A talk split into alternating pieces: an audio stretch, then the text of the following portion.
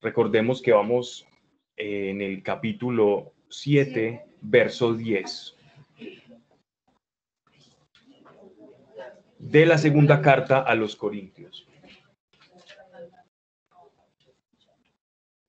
Miren, miren qué, qué bonito como el apóstol Pablo se refiere a los a sus hermanos, a los que estaban ubicados en Corintio. Miren, miren estas palabras que están llenas de profundidad. Verso 10. Pues la tristeza, según Dios, es causa de penitencia saludable. ¿Qué es la tristeza según Dios? Vamos a dejar ese, esa pregunta en paréntesis y vamos a continuar. ¿Qué es la tristeza según Dios? es causa de penitencia saludable. De que jamás hay por qué arrepentirse, mientras que la tristeza, según el mundo, lleva a la muerte.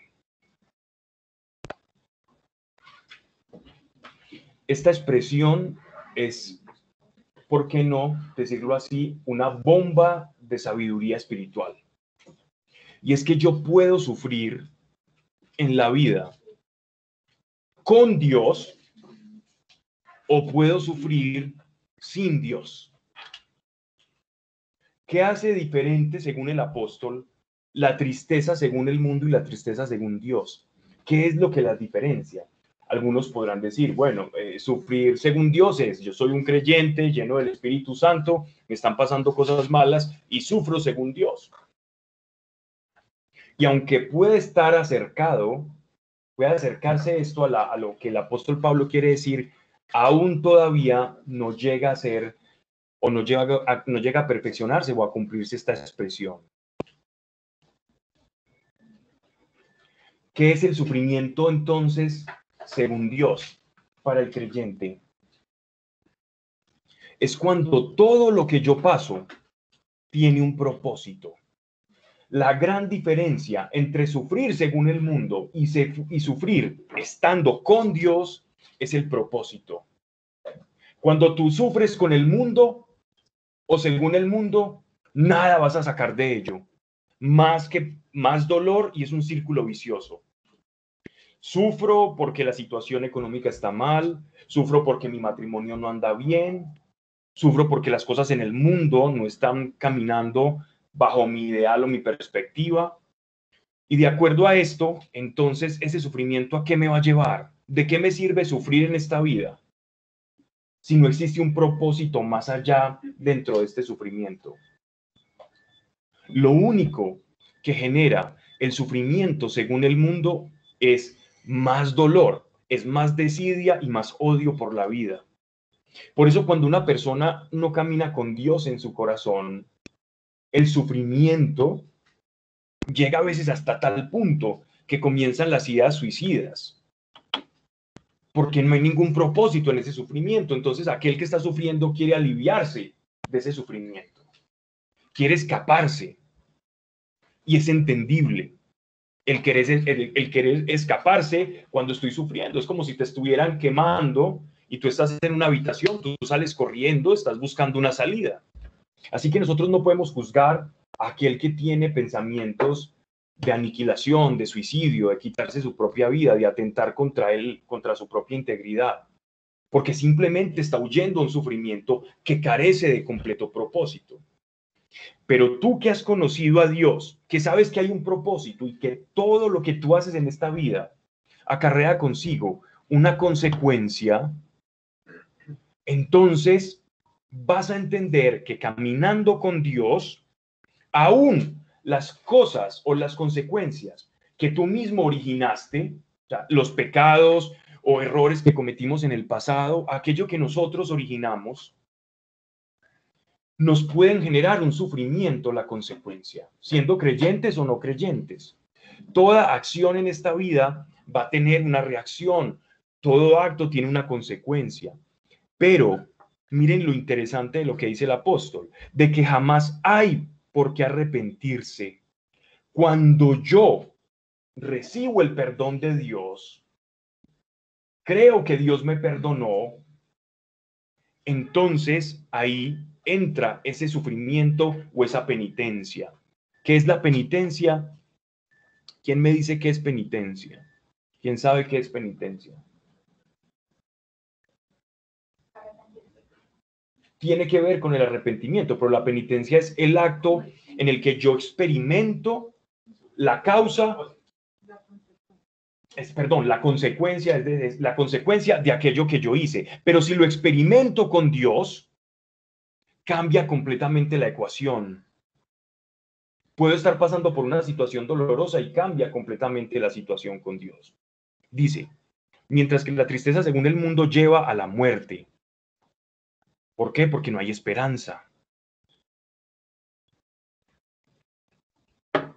Saben, yo a veces tengo una expresión que yo a veces le pido perdón a Dios por decirla, pero, pero es como si Dios fuese con nosotros, obrara como un reciclador toma todo aquello que nosotros hemos vuelto desechable, que hemos tirado, que hemos hecho mal, y no vale nada, es una empaquetadura, algo que ya está gastado, y él lo toma y lo restaura.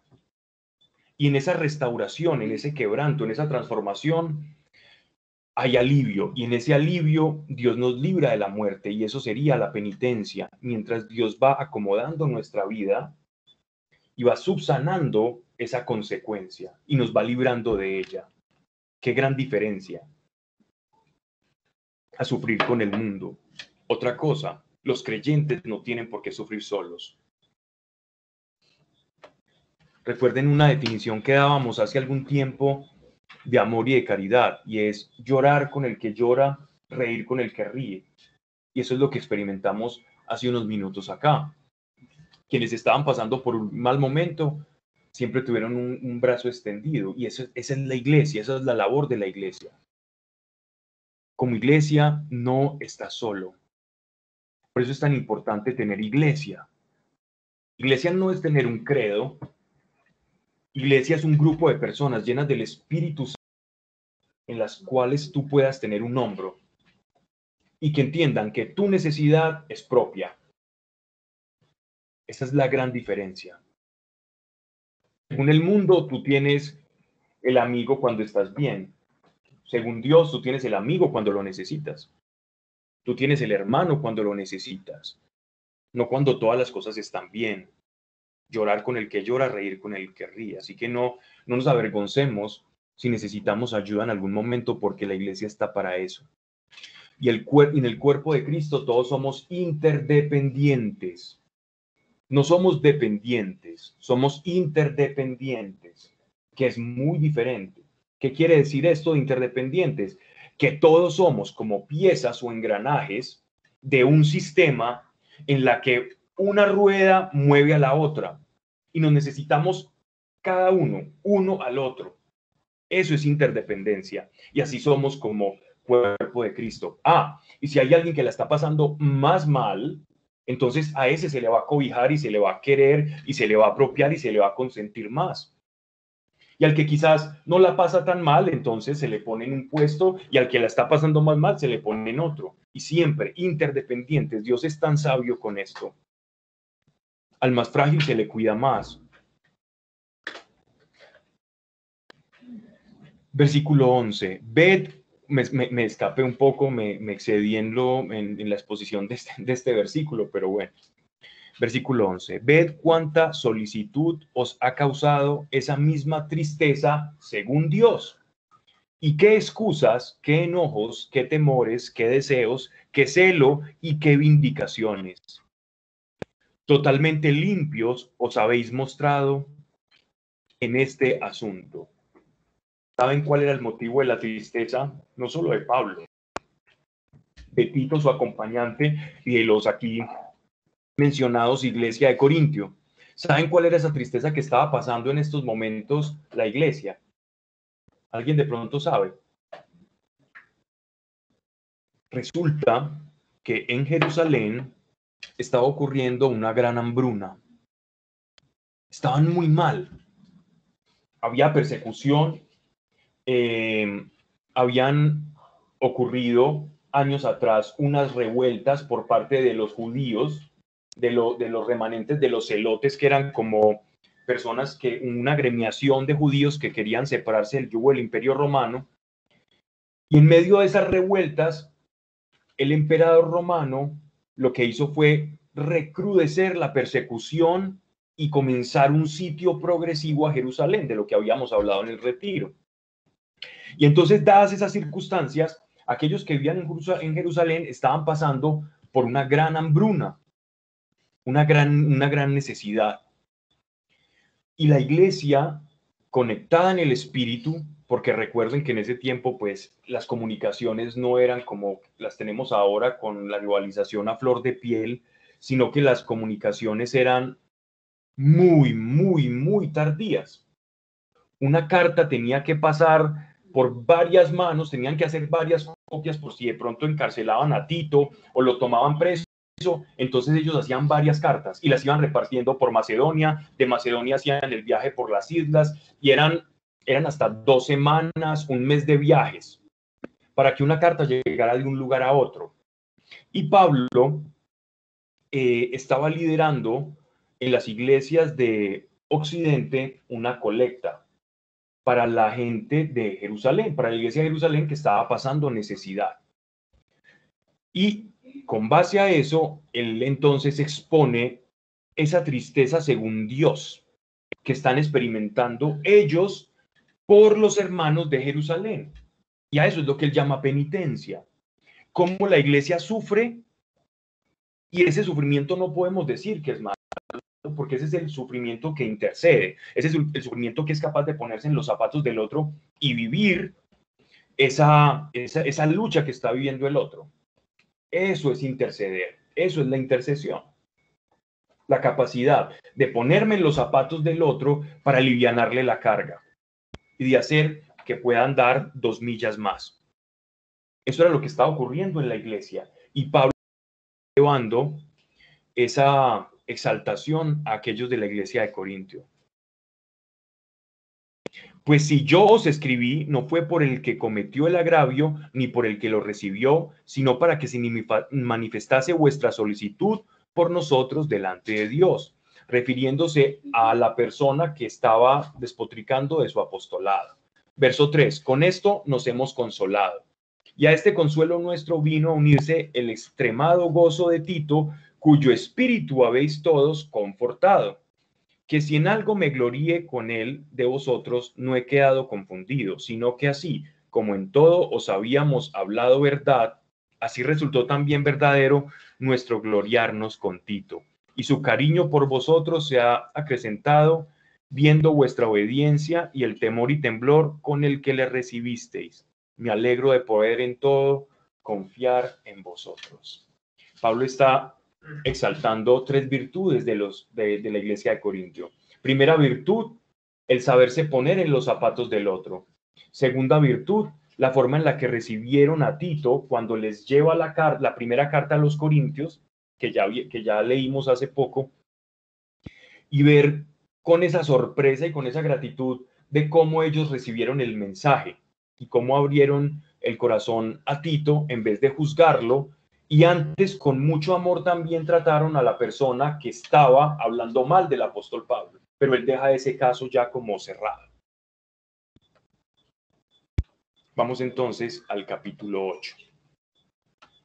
También quiero, hermanos, haceros conocer la gracia que Dios ha hecho a las iglesias de Macedonia. Es decir, les iba a contar las noticias, las buenas nuevas de todo lo que Dios había estado haciendo en las diferentes iglesias de, de Macedonia, que es, la parte griega del imperio romano.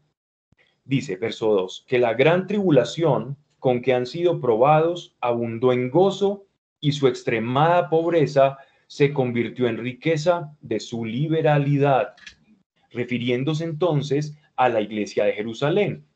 Entonces, la gran tribulación con la que han sido probados los de Jerusalén abundó en gozo y su extrema pobreza los de Jerusalén, la pobreza física se convirtió en riqueza de su liberalidad. ¿Liberalidad de quién? De aquellos que, viendo la necesidad de la iglesia de Jerusalén, se dispusieron a hacer una colecta para que se les llevase a aquellos ciudadanos de Jerusalén que eran la iglesia. Dice, doy testimonio de que, según sus facultades y aún por encima de sus facultades, de iniciativa propia, rápidamente nos rogaban que les hiciésemos la gracia de participar en el socorro a favor de los santos. Y no como esperábamos, sino que asimismo se entregaron primeramente al Señor y luego a nosotros por la voluntad de Dios. Así que encargamos a Tito que según había comenzado, así también hiciese entre vosotros esta obra de caridad. Era Tito el encargado de hacer la colecta por las iglesias de Macedonia. Y así como abundáis en todo, en fe, en palabra, miren, miren, miren qué cosas, en qué cosas Dios quiere que abunde la iglesia. Si una vez hicimos un, un seminario, un retiro, ¿cierto? El penúltimo retiro tras antepenúltimo de, sobre la fe. Dos días hablando de la fe. Entonces, si quieren, empezamos con la fe otra vez.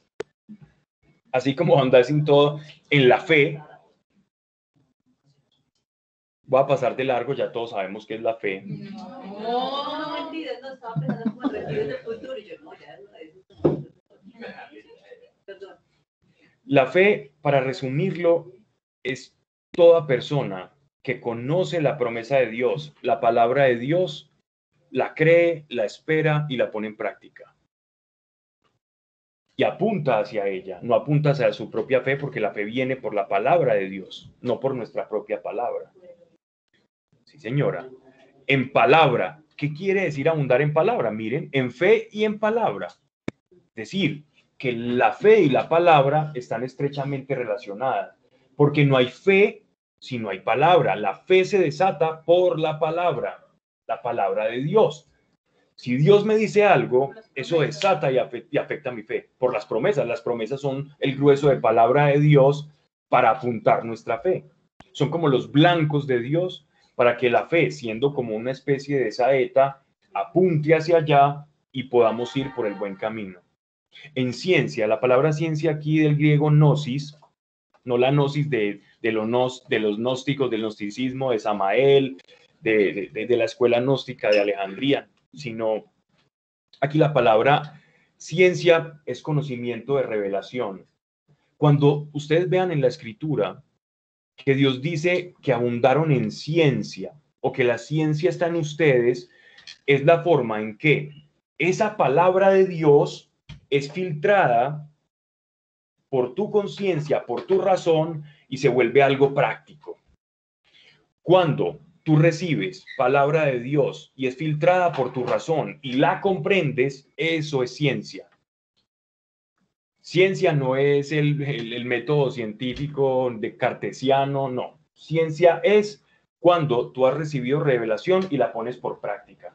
La práctica de la palabra de Dios, ese conocimiento racional y empírico de la palabra de Dios, de cómo funciona, de cómo operar en el reino de Dios, es ciencia. Ciencia según nuestro Señor, según, según el Evangelio. Entonces, para no confundirnos, porque hay un pasaje, por ejemplo, que dice, y en aquel tiempo la ciencia aumentará. En ese, no, en ese caso no se refiere a la ciencia del conocimiento interior de la revelación, sino a la ciencia humana, al desarrollo tecnológico, no, no, no a este conocimiento. Lo, lo hice para diferenciar, porque se utiliza la misma palabra.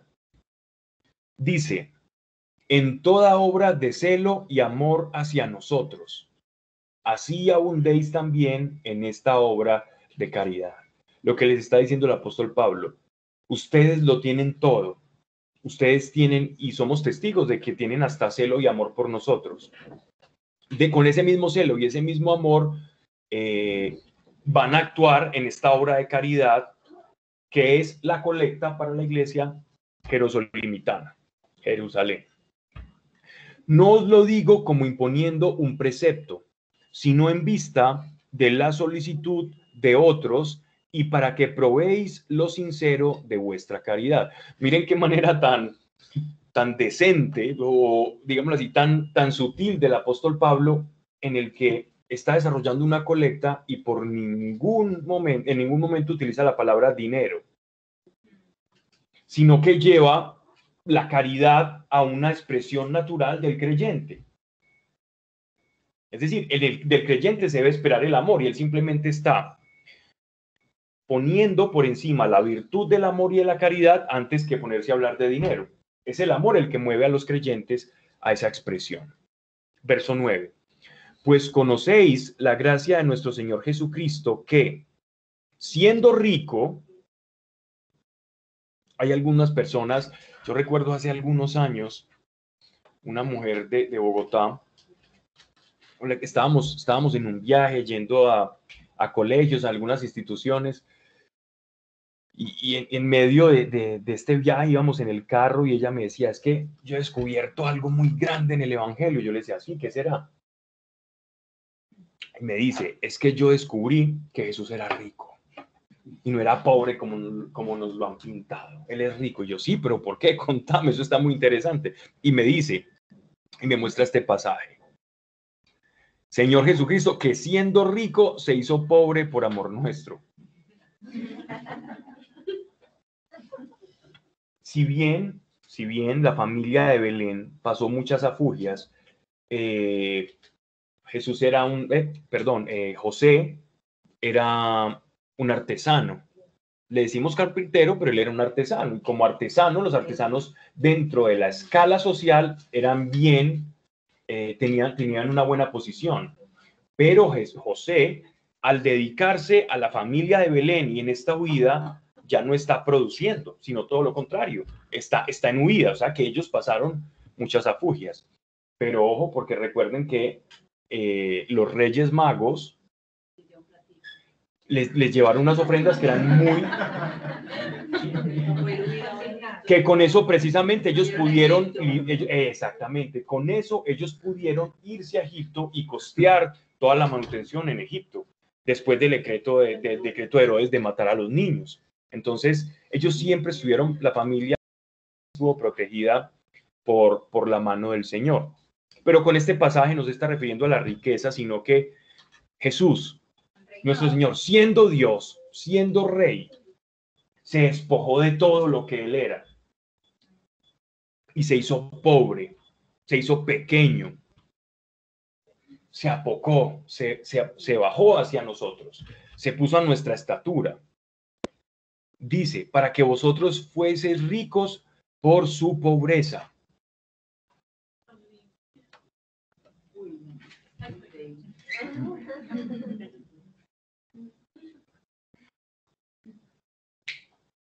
Saben que nosotros todos, por lo general,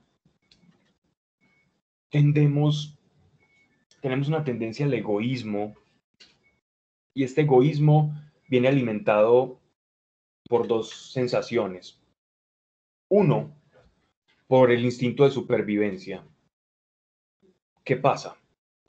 El instinto de supervivencia que todos tenemos es el que nos dice, oye, tengo que comer, tengo que acaparar, tengo que ahorrar, porque entonces y empiezo a generar un temor al futuro. Y ese instinto de supervivencia me lleva a pensar que si yo me despojo de algo y lo entrego, inmediatamente se va a desatar dentro de mí una sensación de temor. Pero eso es completamente instintivo.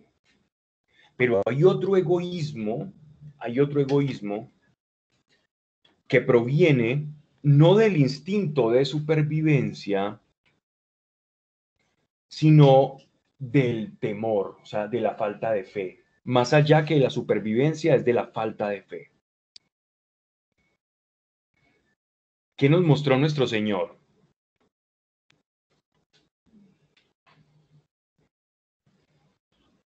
Que Él se hizo rico, que Él se hizo pobre y se despojó de su riqueza.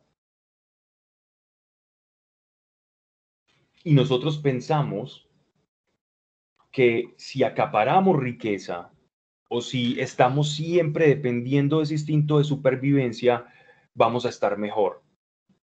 ¿Quién ha sentido alguna vez lo que es despojarse de algo que verdaderamente aprecia y ama porque considera que alguien más lo puede necesitar más?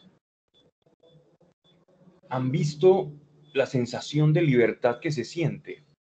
cuando nos despojamos de algo que consideramos valioso, que lo necesitamos, pero que alguien, consideramos que alguien lo necesita más que nosotros. Esa sensación de libertad. Es como que, como que el temor se va. San Francisco de Asís eh, fue usado en plena Edad Media por el Espíritu precisamente para mostrarle eso a la iglesia, a la iglesia universal, que existía un Padre proveedor, espiritualmente proveedor, y él fue capaz de despojarse de todo porque tenía un Padre proveedor. Y se creó una orden, un carisma de la iglesia que hasta la fecha sigue dando frutos, porque el santo de Asís un día se levantó y se dio cuenta, Dios provee, así como Abraham, y caminó sin temor, y tuvo la sensación de libertad, y de ahí se le enseña esa libertad a todos los franciscanos. No que todos vayamos a hacer lo mismo, pero él marcó un paradigma en el que le perdió el temor al instinto de supervivencia. Él venció con el espíritu el instinto de supervivencia, ese miedo a quedarse desprotegido, porque algo más grande lo cobijaba. Y qué duro para nosotros como, como iglesia, como creyentes, es despojarnos de eso. Es muy complejo. Es muy complejo.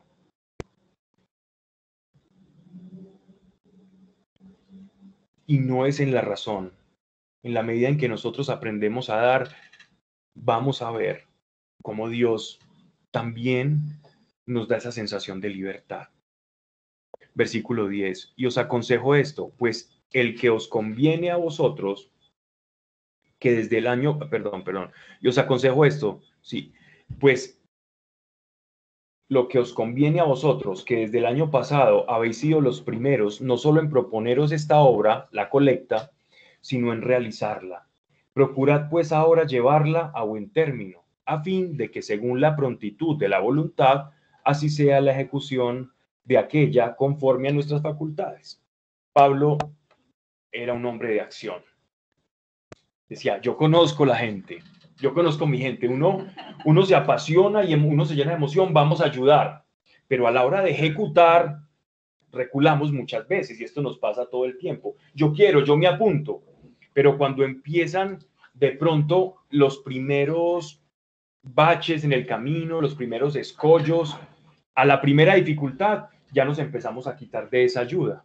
Y es muy normal, entonces Pablo dice, por favor, equipare su voluntad a su deseo, porque por lo general empiezan igual, pero termina el deseo por acá, muy arriba, y la voluntad muy abajo. La voluntad llámese el llevar un, deseo a la ejecución o la acción. Pablo era un hombre completamente, completamente determinado. Verso 12. Cuando está pronta la voluntad, es acepta en la medida de lo que se tiene, no de lo que no se tiene, claro. Nadie va a dar de lo que no tiene. Si es que yo te quiero hacer rico, hermano, y yo estoy pobre. Uno da lo que tiene, uno no puede dar lo que no, no puede dar. Eso es lógico lo que está diciendo el apóstol Pablo. Ah, yo tengo tiempo y puedo orar por tu necesidad, pues hazlo. Lo que tengo doy. Como le dijeron los apóstoles en el, en el pórtico de Salomón a la persona que estaba en, en el piso, que no podía caminar, que estaba tendido. ¿Qué le dice Pedro? No tengo ni oro, no tengo plata en mi alforja, pero lo que tengo te doy. En el nombre de Jesucristo de Nazaret, levántate y anda y ese hombre se para y sale corriendo. Lo que ellos tenían le dieron. En el espíritu tenían gracia, tenían un CDT espiritual, sacan de ese, de ese CDT, hacen la transacción, le llega al paralítico y se levanta. Entonces todos tenemos algo que dar. El poder de la oración es tan grande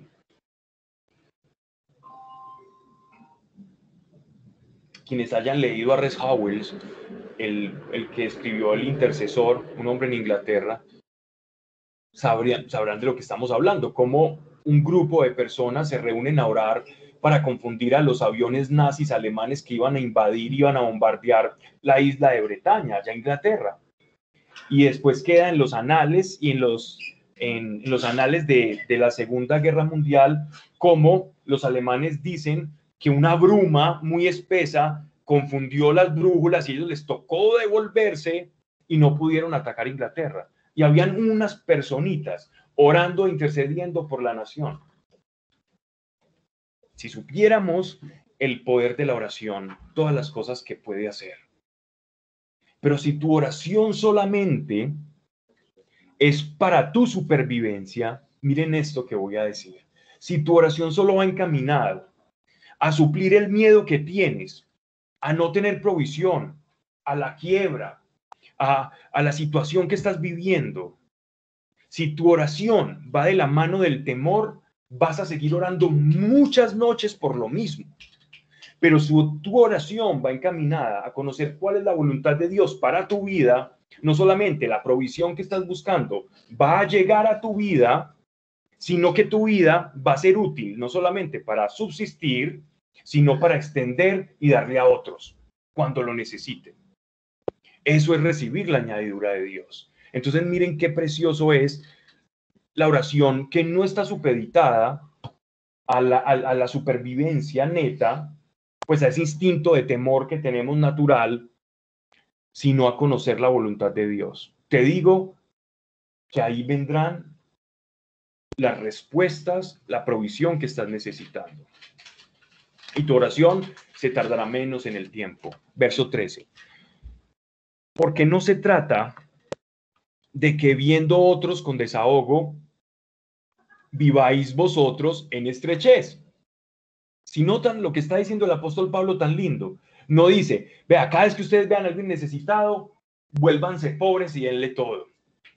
Porque no tiene sentido, eso es tonto. Yo produzco cierta cantidad de dinero mensual y entonces yo a alguien necesitado porque veo que las palabras del apóstol Pablo son muy bonitas y le doy todo lo que tengo, siempre todo lo que tengo, entonces te vas a quedar sin qué producir y sin fuerzas y sin qué comer. Es puro sentido común. Entonces, mire, para que no confundieran sus palabras, él dice, Porque no se trata de que viendo a otros con desahogo viváis vosotros en estrechez, sino que haya igualdad y ahora vuestra abundancia alivie la escasez de aquellos, para que asimismo su abundancia alivie vuestra, vuestra penuria. Esto puede ser un guiño a la iglesia de Jerusalén, porque si algo sabemos es que la iglesia de Jerusalén vivía en una abundancia espiritual sin precedentes. La iglesia de Jerusalén era donde se encontraba, pues imagínense, era la primera iglesia fundada. Estaba Santiago, Pedro, los apóstoles llegaban de sus peregrinaciones, Tomás en la India, Andrés, todos los que estaban viajando, alguna que otra vez volvían a Jerusalén y allí se encontraba toda la iglesia. De hecho, el primer concilio se celebró en Jerusalén, el que leemos en Hechos de los Apóstoles. Miren qué preciosidad esto. Entonces, ¿qué nos está diciendo Pablo?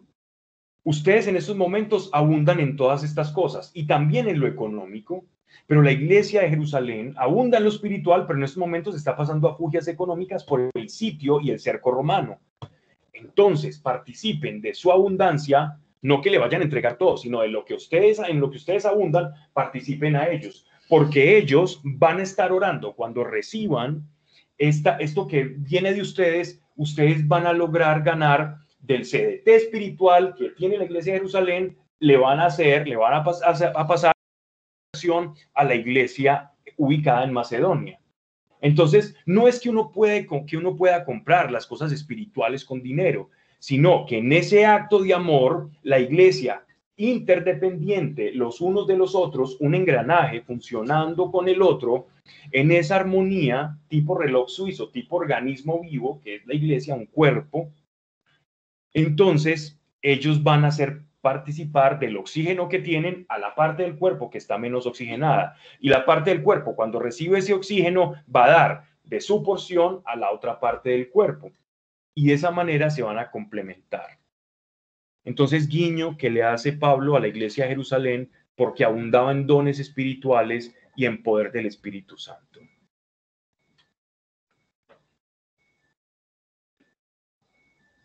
Vuestra penuria, de manera que haya equidad, según está escrito, ni el que recogió mucho abunda, ni el que recogió poco estaba escaso. Haciendo referencia al Éxodo. Recuerden en el Éxodo cuando los, el pueblo judío comenzó a orar porque sentía hambre y Moisés les dijo, no se preocupen porque Dios les va a dar un alimento del cielo. Y en ese momento comienza a caer como una especie de rocío eh, en forma como de hojuelas, según cuentan pues como los eruditos que han estudiado el, el maná, y estas hojuelas empiezan a alimentar al pueblo, al pueblo de Israel, como una especie de pancito medio insípido, pero que los alimentaba. Al principio era muy bueno, pero ellos, como somos los seres humanos, se cansaron y dijeron, Dios, no, queremos carnita. Y Dios les manda carnita. Y Dios les manda otra vez y Dios les manda carnita. Y les manda las codornices. Pero en ese texto, vemos en el, en, el, en el Éxodo, Dios les dice que ninguno tiene su saco más de lo que puede comer, ni menos, ni más ni menos. Entonces Pablo utiliza este pasaje porque es que algunos con miedo acaparaban el maná pensando que se iban a quedar sin comida, pero es ese miedo instintivo del que yo les estoy hablando. Si ese miedo instintivo dice, no, Dios me dio esta bendición, entonces yo la voy a guardar porque es que fue tan difícil, yo tuve que orar tanto que después Dios aprieta la mano otra vez y, y no me da. ¿Y eso cómo se llama? Desconfianza, falta de fe. Si Dios te dio una, debes tener más fe para que te dé dos. Si ya sabes que Dios te dio dos, pues vas, o se supone que vas a tener más fe para que Dios te dé tres. Si Dios te dio tres, ahora eres una mujer o un hombre experto en la fe y dirás, ya Dios me da el cuarto. Y el quinto ya te vuelves un descarado. un vividor. y en el quinto ya dices, no, Dios da, definitivamente Dios provee. Eso sí, cuando estés en el quinto punto, por lo general van a creer que estás loco o, loca, por lo general. Dicen, pero ¿cómo es posible? Las cosas no surgen de la nada. Entonces uno le cita, uno le dice Génesis, sí, mire, Dios hizo las cosas de la nada. Así, opera el mundo de Dios. No, pero ¿cómo? Es que Dios no habla así. Sí, mire, Dios habla y uno le muestra ya en jueces y uno dice, mire, Dios habla a través de una burra también. Pablo, y hay uno menos malo. De los dos, uno es instintivo y el otro es la falta. El, el, el instintivo Miren que Dios fue, Dios fue muy misericordioso con el miedo instintivo. Esa es muy buena pregunta, porque el miedo instintivo es simplemente la forma en la que nosotros nos conservamos, ¿cierto? Es, es, lo que nos mueve a acaparar, a guardar las estaciones, a que entonces yo tenga, haga provisión en primavera, en otoño, para que en invierno pueda hacerlo, ¿cierto? Es ese, ese, temor a, a no quedarme quieto y sin hacer nada que es normal en, la, una medida saludable. ¿Cuál es la medida saludable? En la medida de la saciedad. El maná del cielo nos muestra a nosotros cómo lidiar con ese, con ese miedo instintivo. No intentes que ese miedo instintivo se te convierta en acaparar más de lo que necesitas. El miedo instintivo. Ojo, porque Dios también puede darte más de lo que necesitas. Él dice, hasta que sobre y abunde. Pero necesitas tener tu corazón que no acapare, que no quiera acaparar. Porque muchas veces ese deseo de querer acaparar eh, nos va a volver dependientes de lo que Dios nos da y no de Dios. Y nuestra carne siempre va a querer ser independiente de Dios. Y Dios siempre va a querer hacernos dependientes de Él. Porque en la medida en que somos dependientes de Él, lo vamos a conocer más y vamos a tener una experiencia mucho más rica en la vida y vamos a caminar por lugares más altos. En la medida en que dependamos de, elementos muy primitivos, muy de la subsistencia natural, entonces no lo vamos a conocer a él porque nuestra seguridad va a estar ahí. Como tú decías que, uno recibe pues hasta la quinta vez como cuando ¿cierto? Eso fue por Es- poner cualquier número, pues. Bueno, no sé, Pero ahí va, ahí va mi, ahí va mi duda, pues sí, no, o sea, cuando recibes tanto de parte de Dios, como que a veces te sientes como cómodo, o sea, al- alegre porque sientes que Dios está, pro- pues, te está dando la provisión, pero como que la carne se siente mal, como diciendo, te estás acomodando a que Dios te dé y no vas a hacer nada como lo que tú estás, eh, o lo que tienes derecho a hacer, pues, o, o quieres hacer. No sé, es como un sentir mío, o sea, cuando sientes que recibes, Dios te da, te da, te da, y después eh, uno es como, ay, tan bueno, es que Dios me da, Dios me da, o sea, o para qué hago otra cosa si Dios me da, eso está bien o está mal, porque es como un conflicto que uno tiene ahí, pues yo, yo por lo menos. La verdad, los primeros que experimentaron ese conflicto fueron los judíos en el maná. Vemos un maná que está cayendo. Cojo más, cojo menos, cojo lo justo. ¿Qué les dijo Dios? Vamos a ver. Dice, según está escrito, ni el que recogió mucho abundaba, ni el que recogió poco estaba escaso. Es la sabiduría que te da Dios para tener la medida justa de esa comodidad. ¿Cierto? Esa comodidad depende de qué tanto puedas tener tú. Si tú ves que Dios te está demandando acción, entonces no te va a dar maná. Si Dios te está demandando paz, quietud y comodidad, te va a dar el maná. Yo quiero hablar de una situación particular que me está pasando. En este momento yo estoy sin empleo, ¿cierto? Pero ha sido muy bonito porque Dios me ha, me ha utilizado de manera que yo no pensé, pues extraordinaria, diría yo. Y eso me tiene muy feliz. O sea, estoy feliz sirviendo. Pero también, y, y bueno, he visto, como tú dices, la recompensa de parte de Dios, que nunca me había pasado tampoco eso y eso me hace aún más feliz. Entonces yo soy como con eso, eh, me siento tan bien, yo le digo como Dios, que, o sea, qué bueno es servirte y vivir esta vida de servirte y bueno, me, pues vas dando ah, sin pedirte, o sea, van llegando las cosas y, y eso me, me tiene muy contenta, pero entonces llega el conflicto de que, pues, y el trabajo, o sea, cuándo voy a trabajar, cuándo busco ofertas de empleo no busco, cuándo vendrá ese trabajo, porque Dios ha sido muy repetitivo diciéndome, pues en este momento te necesito así, como sirviendo, y yo me siento feliz y yo diría, perfectamente mi vida podría ser el servicio. Pero también llegas a lo que yo te decía, el conflicto de que trabajar, trabajar. Pues cuando trabajo. Así es. Has dicho bien, mira. eh,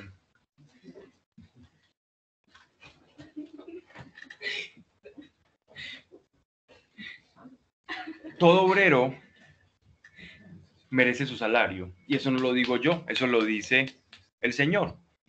¿Tú crees en la palabra de Dios? Ok, mientras estés haciendo lo que debes hacer en el Señor, salario va a llegar a ti. Ya, eso es simple. Es fácil, es simple. Y, y sabes que el trabajo de Dios a veces carga también. El trabajo con Dios no es fácil. Lo que pasa es que sabes, sabes por qué, sabes por qué a veces tú piensas como, y esto- mi- miren eso tan bonito, sabes por qué a veces piensas como que te puedes sentir hasta conchudo. Sí, sí. Porque pese a que es difícil, lo disfrutas tanto que el tiempo pasa volando, pasa tan rápido que no lo sientes y te sientes desconchuda. Pero si tú estuvieras haciendo lo mismo que haces para Dios, por un sueldo, por un salario X, sentirías que te ganarías ese salario, porque fue tan aburrido. Tengo un amigo publicista, bueno, digo amigo que no, que no hablo con él hace años, pero él, él tenía una agencia de publicidad muy bonita y muy exitosa. Y, y él decía algo, y es que, que cuando Dios le muestra a él, él disfrutaba tanto hacer campañas publicitarias y esto es un don que él tenía, que él disfrutaba tanto lo que hacía, que su trabajo en realidad se había convertido en un hobby y que él se sentía mal hasta recibir su salario. Pero lo mismo ocurre con Dios. Lo mismo ocurre con Dios, porque estamos acostumbrados a que el ganarnos algo cuesta y, y- y que lo que cuesta da ese valor. Pero el valor de la obra de Dios lo tienen los frutos que se ven en las demás personas. ¿no? Pablo, pero eso es, hace parte de buscar la voluntad de Dios en, en- en la vida de uno y pues el resto sería la voluntad de Dios. Correcto. Eso sería otra forma de pensar. Voy a buscar la voluntad de Dios y yo sé que Él me va a añadir. Son dos formas de acercarse a la provisión de Dios, ambas completamente válidas. Y, y aunque uno trabaje, si vos tenés claro para quién trabajar, es para Dios, tu trabajo se vuelve como un accesorio. Es donde Él te ponga, y sabes que hay gente a la que le vas, pues que Dios quiere llegar y que quiere llegar por tu medio. Entonces lo que pasa en tu trabajo se vuelve pues como pusieron a la izquierda, porque es donde Él te necesita. También. Hay quienes también disfrutan su trabajo. Y disfrutar un, un trabajo es un don de Dios. De hecho, es un don de Dios el disfrutar de las ganancias. Hay personas que producen y producen y no disfrutan de la vida. Conozco muchos y no disfrutan. Y tienen la falsa ilusión, el espejismo de que si hago este negocio voy a ser feliz y es un espejismo como aquel gato que tiene, el, tiene un, palito al frente colgado a la cola con un pescado y el gato sigue corriendo detrás del pescado y no lo puede, no puede comérselo, no puede comérselo, pero va tras la ilusión de que algún día lo va a acaparar. Eso es aquella persona que, que no recibe saciedad. Y en el libro del Eclesiastés leemos que Dios da la capacidad de producir liberalidad, o sea, dinero, eh, poder producir, y por otro lado, la capacidad de disfrutarlo. Ambas provienen del mismo Dios. Vamos entonces al capítulo 9. Pues cuanto al socorro en favor de los santos, no es necesario que yo os escriba. Conozco vuestra pronta voluntad, que es para mí motivo de la gloria en vosotros ante los macedonios, pues Acaya, que, es, que está apercibida desde el año pasado, y vuestro celo ha estimulado a muchos. Acaya se llama toda la región. Corintio es una parte, es una porción eh, insular de Acaya, que es la península romana. Entonces, en Corintio salió la necesidad de esta colecta. Y al ver esto, esta, esta motivación de esta colecta, se animaron todas las iglesias que rodeaban Asia, Asia Menor. A pesar de esto, envía a los hermanos para que nuestra gloria en vosotros no resulte vana en este asunto y que, según he dicho, estéis dispuestos. No sea que al llegar los macedonios conmigo os encuentren desprevenidos y quedemos confundidos nosotros por no decir vosotros en este negocio.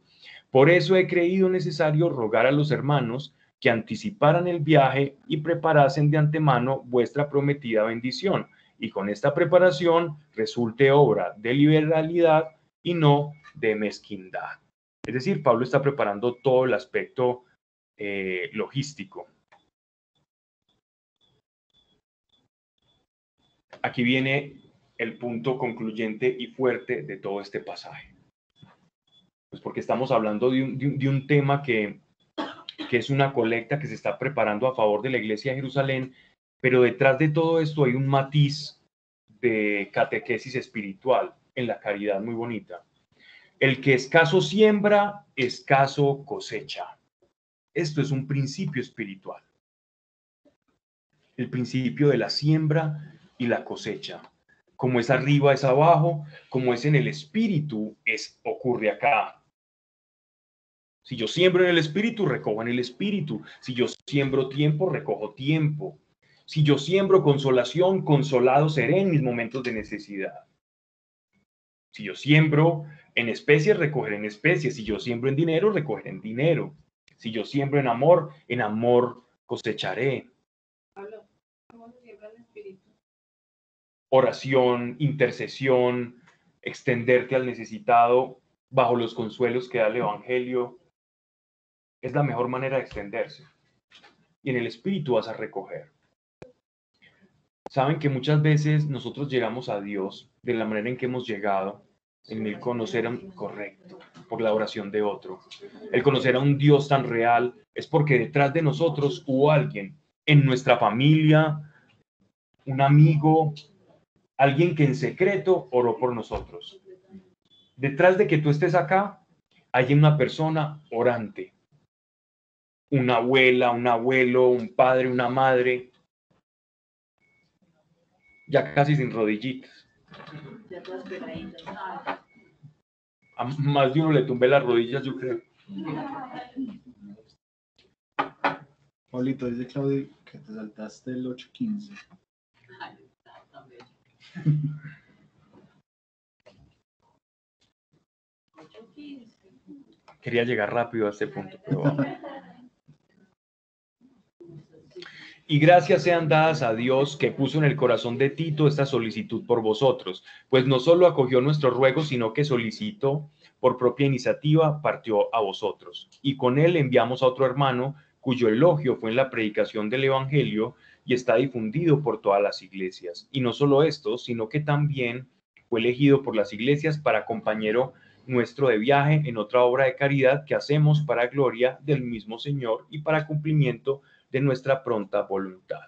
Miren cómo la iglesia todos andaban, andaban juntos de una iglesia, de una, de una congregación, enviaban a otro para que acompañara al apóstol Pablo y se iban como, eran como una hermandad, literalmente. Por eso les llamaban los del camino, miren cómo se aman, los hermanos también les llamaban.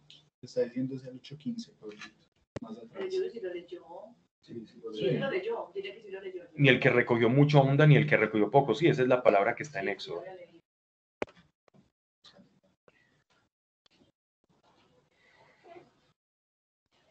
Y no solo esto, sino que también fue elegido por las iglesias para compañero de nuestro viaje en esta obra de caridad que hacemos para gloria del mismo Señor y para cumplimiento de nuestra pronta voluntad. Mirando que a nadie nos vitupere con motivo de esta importante suma que administramos. O sea, iban caletos, perdónenme la expresión, pero la colecta de las iglesias de Asia Menor para Jerusalén, de verdad que cuando ellos fueran a llegar, ¡ay! iba a ser una cosa espectacular. Y con ese dinero ellos pudieron huir. Toda la iglesia pudo huir y vendieron sus casas y sus cosas y huyeron de Jerusalén antes de la gran destrucción.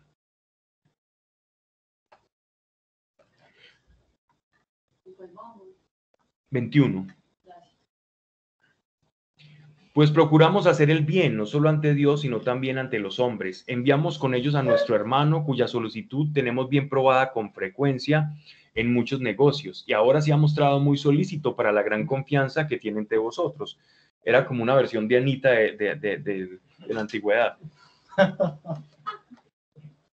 Por lo que hace a Tito, es mi compañero, el otro. Lo que pasa es que no le dicen el nombre, pero alguien que escogieron y que estaba Ah, bueno, Anito, Anito. Ay, no, Anito.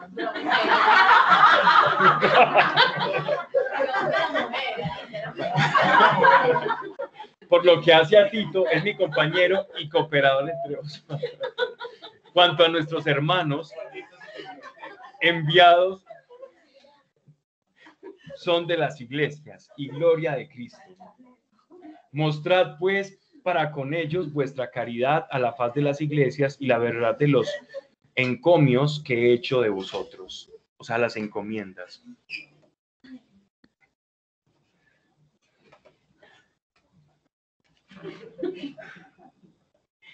Capítulo 9. No se fuerza.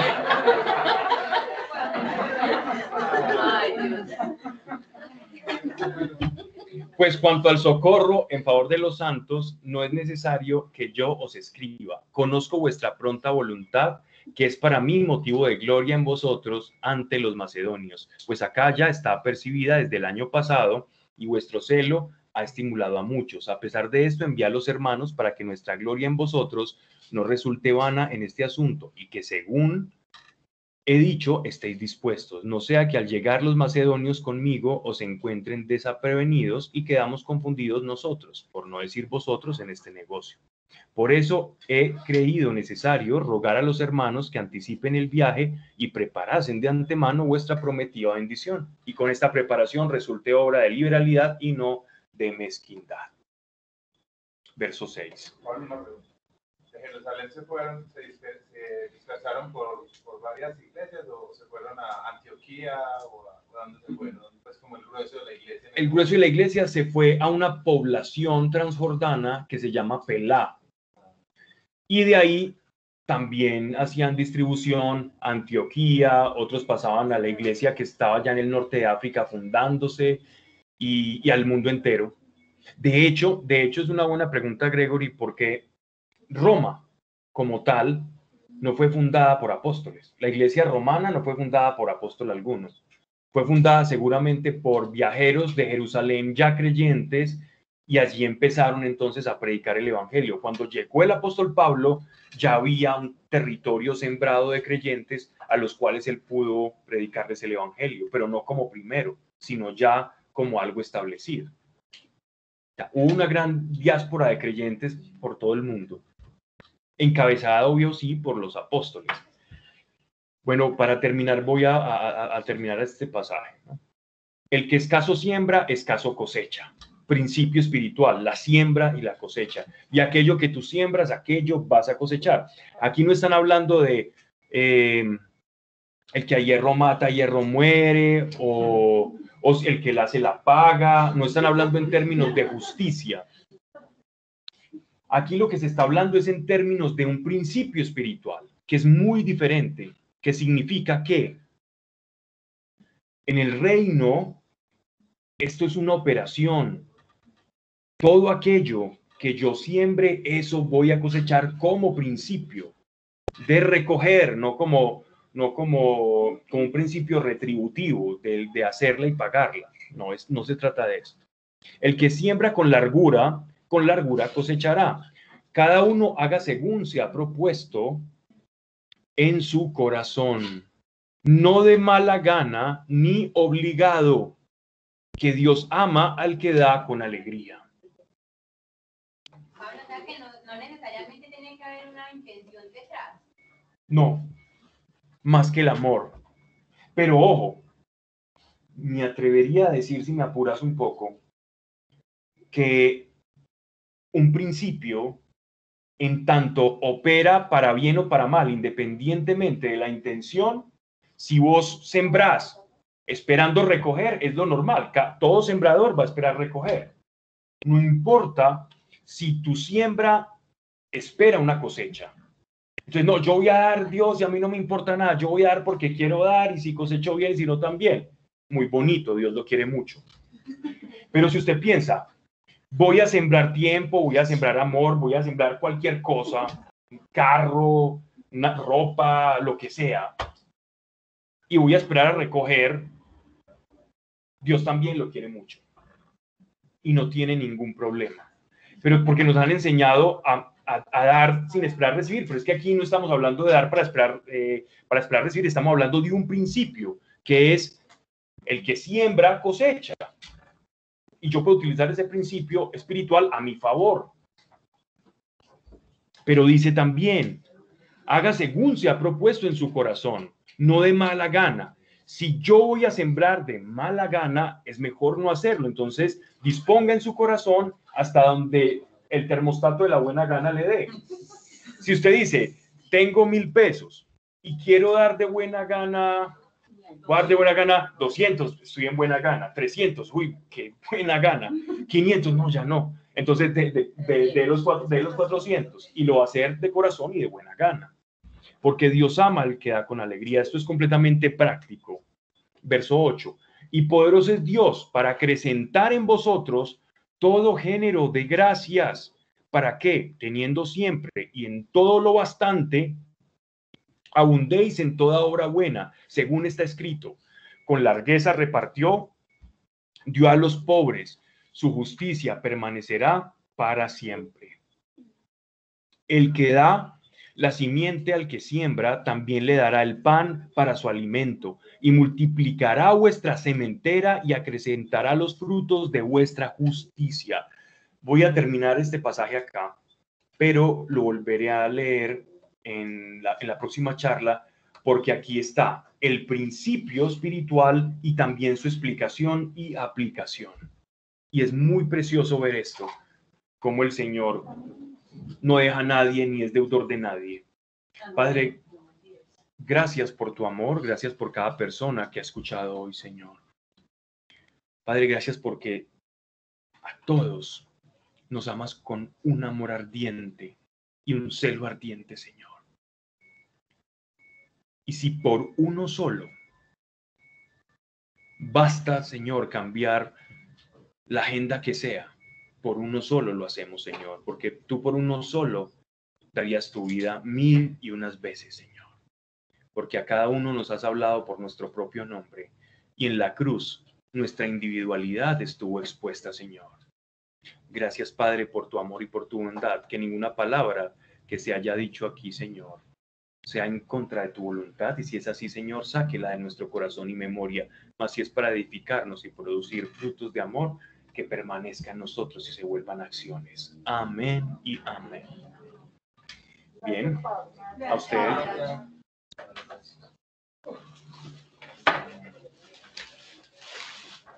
Un poco intenso.